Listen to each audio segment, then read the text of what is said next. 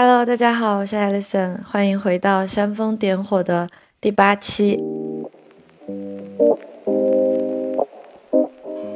我现在人在雅典，也发现这是我开始录制煽风点火 Podcast 的第八期，也就是说持续了两个月。我觉得以这样的形式去做一些分享，对我来说很新颖。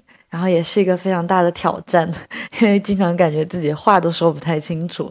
但是从中我也学到了非常多，而且其实，在做这一件事情也是在督促自己，想要学到一些更多的东西，所以我可以和大家分享一些更多所学所得。今天呢，就想从其实不想把它形容为一个冥想或者灵修这样的角度。嗯，我是从印度回来以后开始读一本书，叫《Radical Acceptance》，它翻译过来应该就是绝对的接受，就对什么东西都会坦然的接受。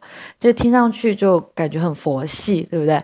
但实际上我在读这本书的时候，也是看到了作者，他叫 Tara Brach，他应该在美国是一个嗯。非常公益型的冥想老师，也非常受到大家的尊重。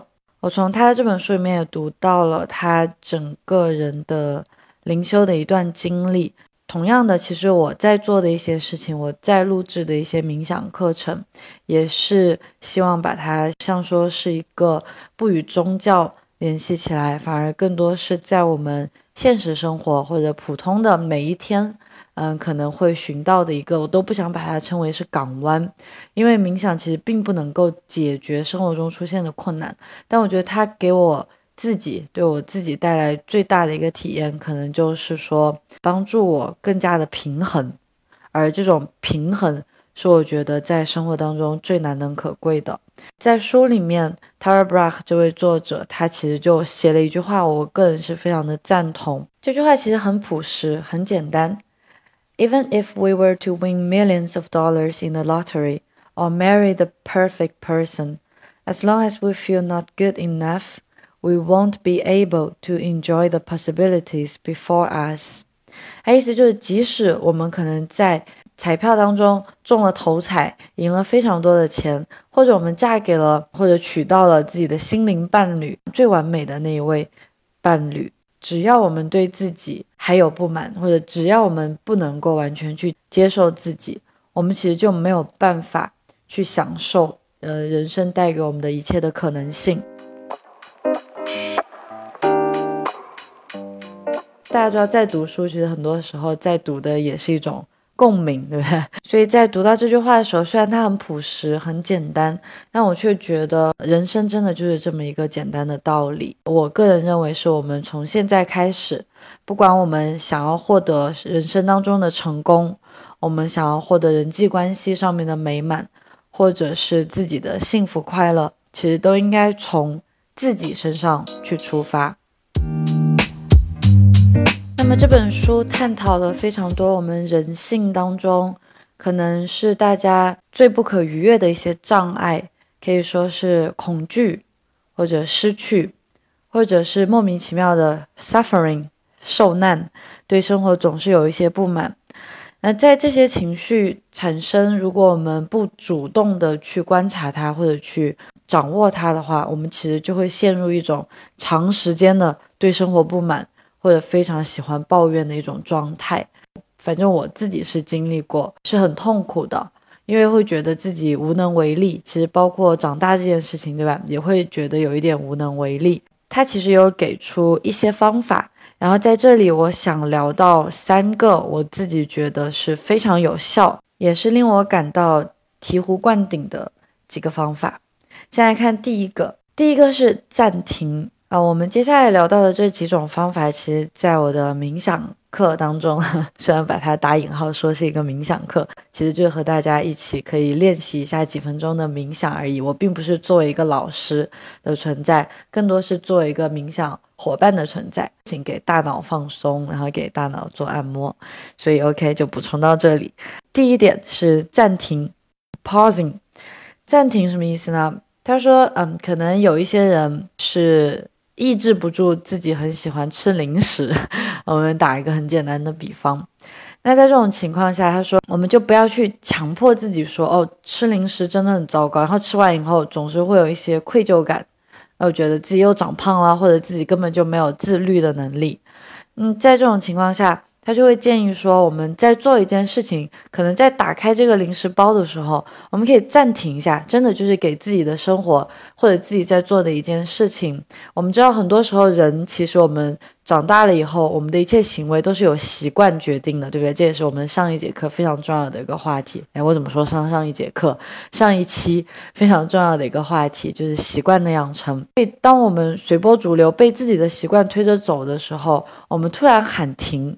在那一刻，我们就 aware，就变得有意识了，就意识到我在做什么事情。从这一刻开始，我们就变成了习惯的主人，而不是被习惯推着走。所以，可能这个暂停不会说让你突然就停止悲伤、停止冲动或者停止愤怒，但是它确实会给我们带来一些新的转变。第一个方法是不时的给自己的一些行为喊停。第二种方法其实听上去会有一点点的类似，它在冥想当中也被称为点名法，就是 noting。这是什么意思呢？就是当我们在面临一些消极的情绪的时候，我们其实可以用点名的方法，把这个情绪给它抽离出来。假如说我现在感到对一些失去，呃，对成长，我们所有人的成长过程当中都会失去很多东西，同样我们也会得到一些东西。但我们知道，在心理学当中，心理学家已经证明了，嗯，失去带来的痛苦比得到带来的快乐，嗯，会强出个几倍。所以，可能失去这件事情是我们成年人更加需要学会去应对的一件事。而且，失去一定是一个常态。当我们在面临这些痛苦的时候，就可以选择说：“哦，我现在感受到了悲伤。”其实听上去好像是要把自己变得好像佛家一样，就是呃不让自己去真正的去感受，彻底的去感受七情六欲，不是这样子的。其实我们只是把它点出来，呃，我现在的这种心情它发生了，哦，那我就静静的看着它发生好了。可能我也可以沉浸在当中一小会儿，但是我们知道这种沉浸是不会给生活带来很大的好处的。所以当我把它点名的时候，不是说就可以拯救自己。而是同样的，与暂停的方法是一样的，把自己突然在那一瞬间抽离出来，然后可能会有一些新的体验。最后一个方法，我自己喜欢把它翻译成喝茶法。Tara Brach 在书里面有提到，Buddha 就是释迦牟尼，他在成佛以前，他在那棵菩提树下想明白的那个晚上。他其实也感到了恐惧。那在梵语当中，他们把恐惧的化身称为 Mara。说在书里面，嗯，释迦牟尼是这样子说的：我也会感觉到恐惧，但是在这个时候，我会说：“哦，你来了。”就他会对恐惧说：“你来了，Here you come, have a tea with me。”就他可能会邀请这个恐惧之神和他一起喝一杯茶。